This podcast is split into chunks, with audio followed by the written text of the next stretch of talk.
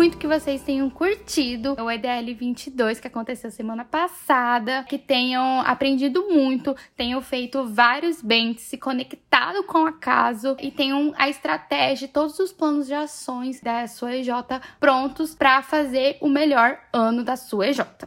E a conversa de hoje é uma conversa muito necessária. Mas antes, quem que é essa pessoa que tá falando? Se você é uma pessoa que acompanha nosso BJCast, você já sabe da novidade. Mas se você é novo por aqui, muito prazer eu sou a Mari Gabi, sou a nova host do podcast. E no meu primeiro episódio, e o primeiro pós-EDL, a gente quer conversar muito sobre algo super necessário, que é J referência, é J regularizada. Né? E se tu acha que a regularização da sua EJ só é responsabilidade do ADMFIM ou da Previdência, engano totalmente seu. E não tem nada a ver com os resultados para ser uma EJ alto impacto, engano seu também. Então, esse podcast também é sobre você que é de outra área e também é necessário que você que não é de presidência ou de ADMFIM tenha clareza da importância de ter uma EJ regularizada. Então, fique atento se você é de vendas, de marketing, projetos ou qualquer outro cargo. E para conversar comigo, eu chamo a minha dupla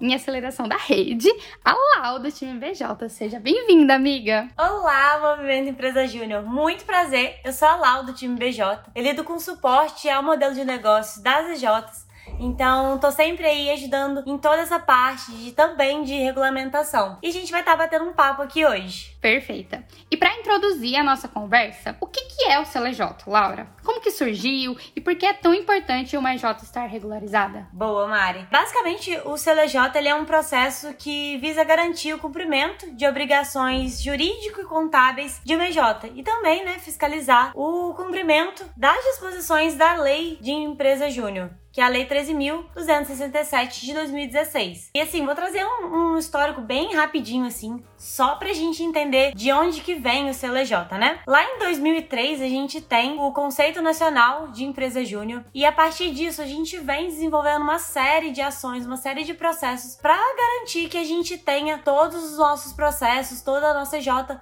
regulamentada. Então, primeiro a gente teve ali, né, o selo BJ e principalmente a partir do PE 2010, 2012, a gente começou a olhar um pouquinho mais a fundo sobre o que que era uma empresa júnior. Então, a partir, né, do PE 2010, 2012, a gente tem como um dos pilares para uma empresa júnior a regulamentação, que vem como forma de fortalecer as estruturas da empresa júnior em si e também, né, fazer com que a gente tenha legitimidade frente ao mercado, frente às instituições de ensino. Então, basicamente para garantir que a gente esteja legalmente respaldado ali para prestar nossos serviços. Enquanto também, né, nossos clientes passam a saber exatamente o que podem esperar de uma empresa júnior, que contar realmente com o serviço ali no dia a dia. Então, basicamente o CLJ ali, ele vem como forma de dar um suporte para essa regulamentação ano a ano, principalmente entendendo que a gente tem dentro da EJ os nossos processos de cogestão. Então, o CLJ ele vem como esse processo para realmente ajudar a nossa EJ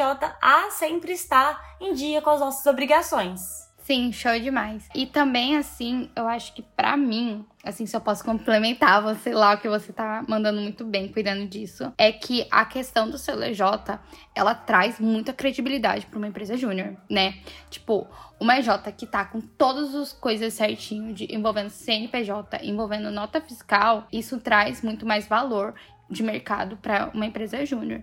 Então, acho que para mim esse é o melhor ponto. E, e aquela J, é importante então a gente ter uma EJ que está devidamente regularizada. Mas um ponto que eu acho que também é muito importante saber é o que, que acontece, né, com uma EJ que não é regularizada. Perfeito. Isso é realmente muito importante, Mari. Primeiro, assim, é muito importante a gente saber que são 13 documentos no total, assim, que a gente pede dentro dos editais de CLJ nesse ano. Então, esses documentos podem ser todos conferidos no nosso edital. Depois a gente vai ter o link na descrição direitinho para ter acesso. Mas é muito importante a gente entender que uma empresa júnior não está regularizada quer dizer que a gente teve dificuldade na entrega desses 13 documentos, né? E a gente quer sempre evitar o máximo que a gente tenha problema dentro das entregas, que a empresa júnior em si não esteja regulamentada após né, todo o período que a gente tem do, do processo que a gente tem do CLJ. E aí até por isso que a gente conta muito com uma interface de articulação com as federações, com os núcleos, né, as instâncias de maneira geral, para que a gente possa evitar ao máximo a situação de não ter ali a nossa empresa júnior em si regulamentada. Mas beleza, supondo que a gente não consiga entregar esses documentos ao final ali do, do selo. O que, que acontece com essa empresa júnior? A gente tem o primeiro processo, que é o processo de latência, e durante esse processo a gente perde alguns direitos, alguns direitos de participação dentro de algumas deliberações. Também a gente tem né, a perda de reconhecimento dentro do nosso principal encontro no ano, que é o ENEG, né, Encontro Nacional das Empresas Juniores. Ainda que uma empresa júnior esteja ali escalonada no farol verde dentro desse evento, a gente não tem o reconhecimento dessas empresas juniores que estão em latência. Isso se desdobra, inclusive, em muitos outros eventos, dentro de algumas federações, dentro de núcleos também. Então, a gente sempre tem os editais de reconhecimento do, dos eventos, dispondo realmente sobre essa necessidade ou não da entrega do, do selo, mas geralmente é uma coisa que a gente encontra. Então, até mesmo como forma de incentivo para a gente se manter regularizado e em dia, a gente tem, né, é, essa perda do reconhecimento no nosso principal encontro. E ninguém quer deixar de ser reconhecido no Enege, né? Se você nunca subiu no palco do Enege, ou se você já subiu, você sabe o quanto que é incrível, estar naquele palco. E esse ano, né, talvez temos palco presencial, né? O evento talvez vai ser híbrido, algo do tipo, mas novidades pela frente. E Tem mais alguma coisa pra falar, amiga?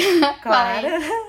Bom, e a outro, outro processo também que a gente pode encontrar dentro dessa dificuldade em entregar né, os documentos do CLJ é o processo de desconfederação, que basicamente é o processo onde a sua empresa júnior passa a não pertencer mais, a não estar mais associada às nossas instâncias. Isso pode, inclusive, levar ao processo de desfederação, que é quando você perde o vínculo ali com a sua federação. Esses processos geralmente eles estão bem juntos e, e, caminham bem juntos. Então, quando a gente não consegue entregar o selo, a gente tem o processo de desconfederação. Basicamente, assim, é aquilo que a gente mais quer evitar, né? Pior ainda do que é, perder algum reconhecimento é perder realmente o vínculo ali, a chance de tá juntinho com todas as nossas empresas juniores. Então a gente não quer de jeito nenhum que isso aconteça. E muito por isso, né, que eu reforcei aquele ponto super importante de contar ali com núcleos e federações para estar tá junto com a gente nesse processo todo de, de entrega mesmo do nosso selo. Sim, e gente, de verdade, assim,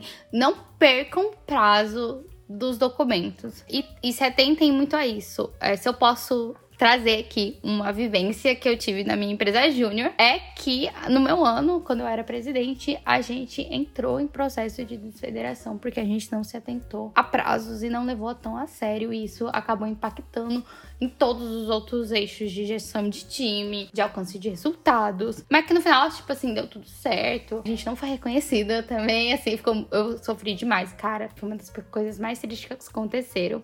Então, eu não quero que vocês tenham essa vivência como eu tive. Então, cuidem muito bem do documento de vocês, do CLJ de vocês. E aí, a gente entendeu que a gente não quer entrar num processo de desfederação, que a gente quer sim que nossa J seja regularizada. Como que eu ter minha J devidamente regularizada. A partir do CLJ, né, está relacionada ao alcance de resultados e solidificação, né, também dos resultados das nossas EJs. Perfeito, tem tudo a ver, sim. Eu lido hoje com essa parte de CLJ dentro da Brasil Júnior, estando totalmente ligada ao suporte ao modelo de negócio das EJs. Então, isso mostra basicamente que tá tudo ali muito alinhado. Entender que o CLJ ele é parte dos processos de uma empresa júnior, ele é o primeiro passo ali. Então, é um dos processos básicos que a gente precisa entregar, é um dos processos básicos do nosso negócio em si. Então, esse é o primeiro passo, assim. Também entender, né, que o CLJ, ele garante aquela legitimidade que a gente comentou aqui agora mais cedo e também, né, o respaldo diante de toda a regulamentação necessária. Garante também que você tenha aquela credibilidade que Mari acabou de falar. Mas também, além disso, a regulamentação é um dos processos DJ. E quanto mais rápido a gente entrega esse, esse selo, né, mais rápido a gente também pode focar a nossa energia em outros processos. Então, entender que quanto mais rápido a gente consegue fazer toda essa entrega, a gente libera também energia, capacidade produtiva do nosso time para desempenhar outras funções. Isso é muito importante. Mas vou trazer até agora um dado super legal assim que a gente tem sobre o ano de 2021. Quando a gente olha para a terceira coleta do, do CLJ, a gente tem ali um total de, de quatro coletas ao ano, né, ao longo do processo. E quando a gente olha para as empresas juniores que tinham entregue todo o selo até ali a terceira coleta, a gente enxerga 42%, por, 42 dessas EJs que estavam ali ao menos no farol amarelo. O que isso significa na prática?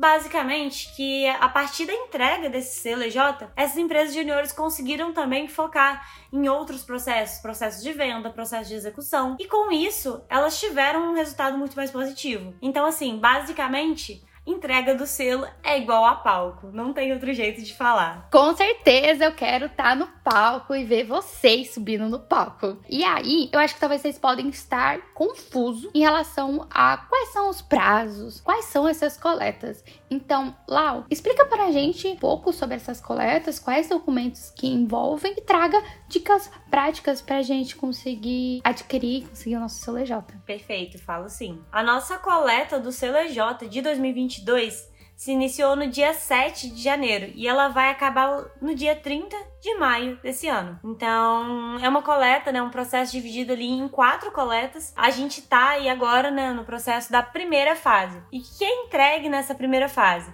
São basicamente quatro documentos o nosso estatuto registrado, o nosso CNPJ, a declaração e termo de voluntariado e o comprovante de reconhecimento da instituição de ensino superior. Essa coleta ela vai encerrar agora no, no próximo dia 11, então é muito importante a gente se atentar aí ao prazo para não perder o prazo de, de coleta, né? E já no dia 14 a gente abre a nossa segunda fase. Para essa segunda fase, a gente vai ter três documentos. E quais são esses documentos, né? A ata de eleição e posse registrada, a certidão conjunta negativa de débitos relativos a tributos federais e também a certidão negativa de débitos municipais. Essas são muito conhecidas como CND federal e municipal. Então, na próxima fase vão ser três documentos. E essa fase ela vai ficar aberta do dia 14 do 2 até o dia 14 do 3. Então é bem importante a gente se atentar. Depois a gente vai ter mais duas coletas onde a gente finaliza, né,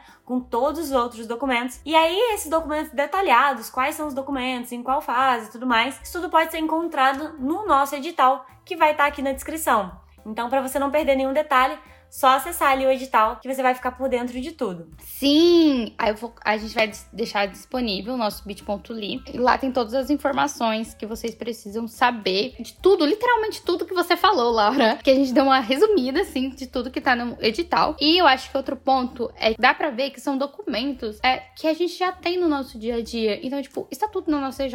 A gente já tem estatuto, né? Então, não é nada muito complexo que foge muito do que é, do dia a dia do, da nossa empresa júnior, assim. É, eu acho que o mais diferente um pouco pode ser uma raiz que não tá tão, não pode estar tão presente, mas são coisas bem comuns. Amiga, e você esqueceu de falar dicas? Fala aí pra gente, por favor.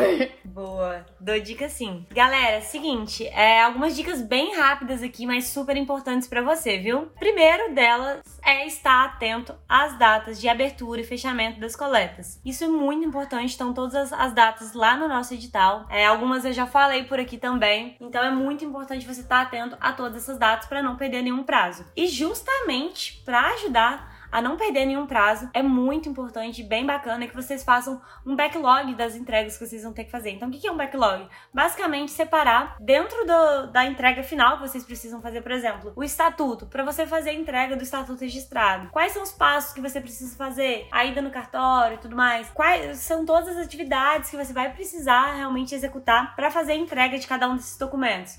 Mapeia isso direitinho e já faz ali um calendário direitinho para não perder nenhum prazo, coloca todas as datas já com antecedência também, para não deixar tudo pro último dia. Porque caso você precise fazer alguma alteração, alguma correção dentro dos núcleos de federações, a gente está sempre dando muito suporte para poder fazer essas correções. A gente consegue direcionar vocês se a gente tiver uma antecedência ali. Então não deixa também para upar tudo no último dia ali, pra upar tudo no último dia de coleta. Essa, inclusive, já é a minha segunda dica. Acho que a terceira dica também, muito importante, é estar tá sempre atento às nossas redes sociais como um todo. A gente tá dando uma série de dicas tanto pelo nosso Instagram, a gente tá aqui com o podcast também no episódio 39, mas de maneira geral a gente está sempre dando uma dica ou outra para facilitar e para agilizar o processo de entrega do CLJ para você. Então assim, fica sempre muito atento que tem muita dica rolando. Também, né, utilize dos núcleos das federações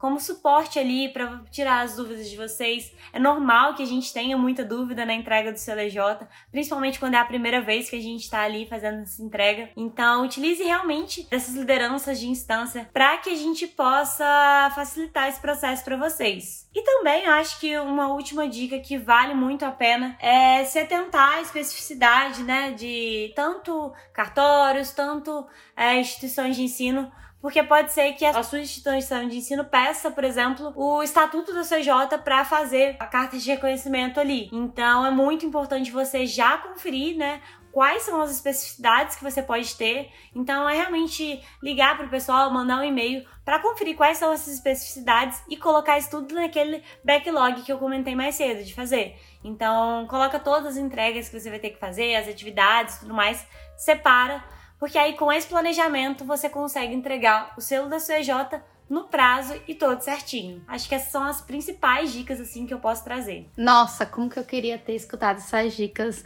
lá em 2020, quando eu era presidente da minha EJ. E assim, um outro ponto que você esqueceu de falar, que a gente também tá tendo pílula toda semana na newsletter da VJ. Então, se você tiver interesse de acessar a newsletter para receber as dicas semanais do CLJ, que também sai toda quinta-feira. É só, vou deixar o link aqui para você assinar a nossa, nossa news. Bom, eu acho que é isso.